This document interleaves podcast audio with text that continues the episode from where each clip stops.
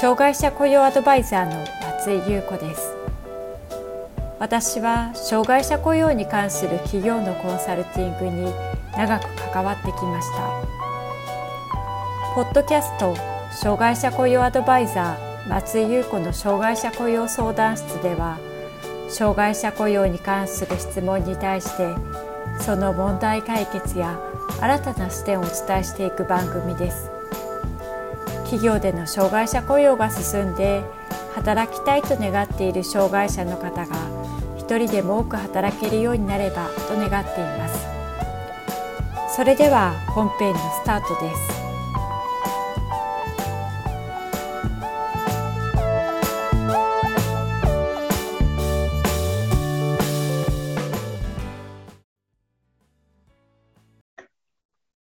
障害者雇用 .com の松井です。企業では障害者を雇用する障害者雇用率が定められています。しかし、業種によっては障害者雇用が難しいこともあり、除外率制度が設けられていました。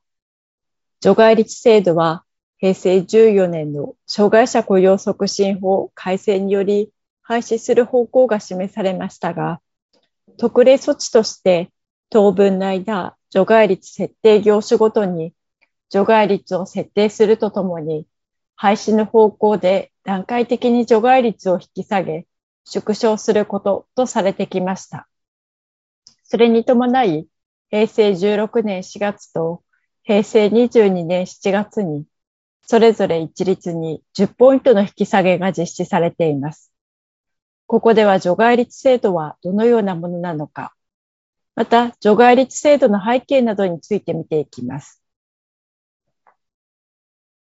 除外率制度は平成16年に障害者雇用を促進するために廃止する方向が示されましたが、経過措置として一部の業種で特例的に残っています。厚生労働省では除外率の段階的な引き下げを今後も進める方針を示しています。厚生労働省は、障害者の雇用が一般的に難しいとされる業種を対象に、雇用義務の軽減を認める除外率制度について、労働政策審議会で示した。障害者雇用促進法は、43.5人以上雇用する企業に対し、従業員の2.3%以上の障害者を雇うよう義務付けている。しかし、船舶の運航や幼稚園、小学校など、障害者を雇用しにくいとされる一部の業種では、除外率5%から80%に応じ、義務が軽減されている。このように除外率が一律10%引き下げになる見込みを示しています。障害者雇用促進法では、障害者の職業の安定のために法定雇用率を設定しています。現在の民間事業主の法定雇用率は2.3%です。しかし、機械的に一律の雇用率を適用することに馴染まない性質の職務もあることから、障害者の就業が一般的に困難であると認められる業種については、雇用する労働者数を計算する際に、除外率に相当する労働者数を控除する制度を設けていました。除外率はそれぞれの業種における障害者の就業が一般的に困難であると認められる職務の割合に応じて決められています。この除外率制度はノーマライゼーションの観点から平成14年法改正が行われ、平成16年4月に廃止されています。しかし経過措置として当分の間、除外率設定業種ごとに除外率を設定するとともに、廃止の方向で段階的に除外率を引き下げ、縮小することとされてきました。そして平成16年4月と平成22年7月に除外率が設定されている業種では、それぞれ一律に10ポイントの引き下げを実施しています。現在の除外率設定業種とその除外率は次のようになっています。非鉄筋金属製造業、倉庫業、船舶製造、修理業、航空運輸業、国内電気通信業は除外率が5%。採石業、水運業、工業などは10%。非鉄金属第一次精錬生成業、貨物運送取扱業、除外率15%。建設業、鉄鋼業、道路貨物運送業、郵便業、除外率20%。港湾運送業、除外率25%。鉄道業、医療業、高等教育機関、除外率30%。林業、除外率35%。金属工業、児童福祉事業、除外率40%。特別支援学校、除外率45%。石炭、亜鉛工業、除外率50%。道路旅客運送業、小学校、除外率55%。幼稚園、認定こども園、除外率60%。船員等による船舶運航等の事業、除外率80%。このようになっています。なお、除外率設定の業種は次のように変化してきました。タイヤチューブ製造業、養業、金属製品製造業、一般機械器具製造業などは平成16年4月から廃止されています。有機化学工業製品製造業、石油製品、石炭製品製造業、輸送機械、器具製造業、その他運輸に関するサービス業、電気業などは平成22年7月から除外率が廃止されています。非鉄筋金属製造業、先般製造修理業、航空運輸業、倉庫業、国内電気通信業などは平成22年7月から5%になっています。採石業、農業原料用鉱物工業、その他の工業、水運業などは平成22年7月から10%になっています。非鉄金属第一次精錬生成業、貨物運輸取扱業は平成22年7月から15%になっています。建設業、鉄鋼業に関しては平成22年7月から20%になっています。鉄道業、医療業、高等教育機関に関しては、平成22年7月から30%になっています。林業は平成22年7月から35%になっています。金属工業、児童福祉事業に関しては、平成22年7月から40%となっています。特別教育、小学校は平成22年7月から45%になっています。石炭、亜鉛工業に関しては平成22年7月から50%になっています。石炭、亜炭工業に関しては平成22年7月から除外率が50%になっています。道路旅客運送業、小学校は平成22年7月から除外率が55%になっています。幼稚園は平成22年7月から60%になっています。船員等による船販運行等の事業は平成22年7月から除外率が80%となっています。ここまでの流れを見てきたように、障害者雇用率制度における除外率制度は、平成16年に廃止し、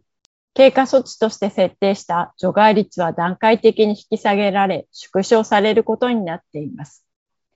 しかし、除外率設定業種においては、障害者雇用は難しいという声が聞かれます。このような状況から取り組み企業が経営改善に役立つ形で組織的に障害者雇用を進めることができるような伴走型の障害者雇用コンサルティングを実施することにしています。また支援事例のポイント、障害者雇用の課題、有効的な支援を分析し、同業他社はもちろん、他業種においても参考にできるような事例集を作成することが盛り込まれています。取り組み企業となるのは、除外率設定業種の企業5、6社程度です。除外率設定業種としては、貨物運送取扱業、道路貨物運送業、道路旅客運送業、建設業、港湾運送業、医療業、高等教育機関、非鉄金属第一次精錬生成業、鉄工業、金属工業、特別支援学校、小学校、幼稚園、子ども園等があります。除外率制度に関する対応については、労働政策審議会で次のような意見が出されています。除外率については、廃止の方向で段階的に引き下げ、縮小することとされている。また、企業全体の実雇用率が上昇する中で、除外率設定業種の実雇用率についても上昇傾向にある。これらを踏まえ、除外率を一律に10ポイント引き下げることとしてはどうか。除外率の引き下げにあたっては、除外率設定業種がそれぞれ余裕を持って対応できるよう、十分な準備期間を設けるとともに、当該業種における障害者雇用の促進に向けた取り組みを支援することとしてはどうか。